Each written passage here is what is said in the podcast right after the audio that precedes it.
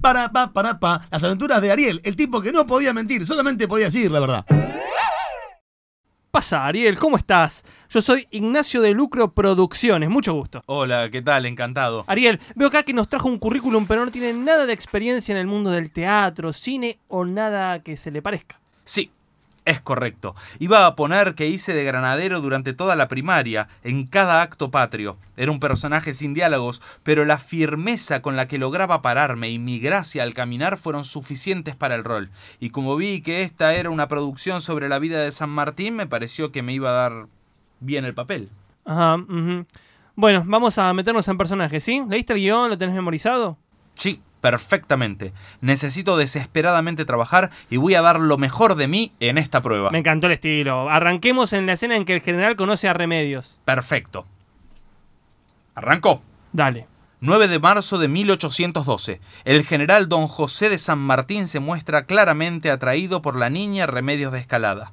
Dice San Martín, Encantado, joven Remedios. He hablado con sus padres, ya que me siento profundamente atraído por usted.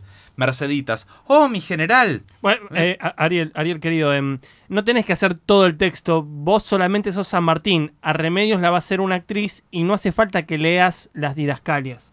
Ah, no, pero debe haber una confusión. Yo soy Ariel, no San Martín. Eh, claro, pero tenés que actuar de San Martín, tenés que decir, eh, digamos, me siento profundamente atraído por usted, Remedios.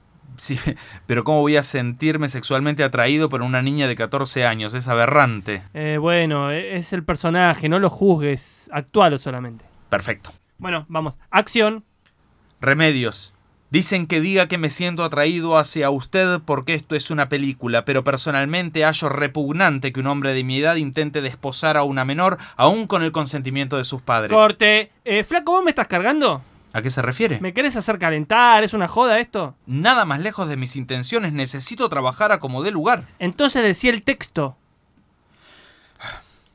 Joven Remedios. ¡Huya mientras pueda! ¡Esto es un estupro! ¡Basta! No, por favor, necesito trabajar, deme otra oportunidad. Ok, vamos con San Martín solo, ¿está bien? Perfecto, ok, perfecto. La línea que dice una derrota peleada vale más que una victoria casual. Vamos con esa.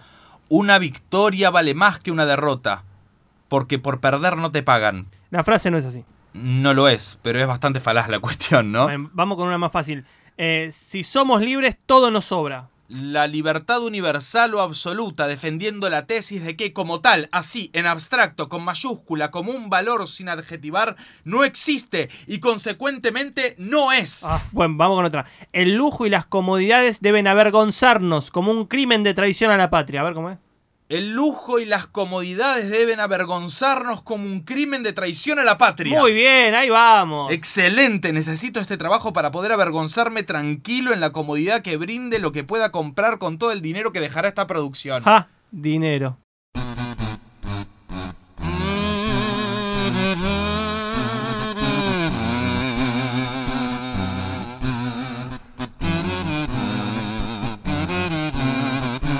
Las aventuras de Ariel, el tipo que solamente podía decir la verdad.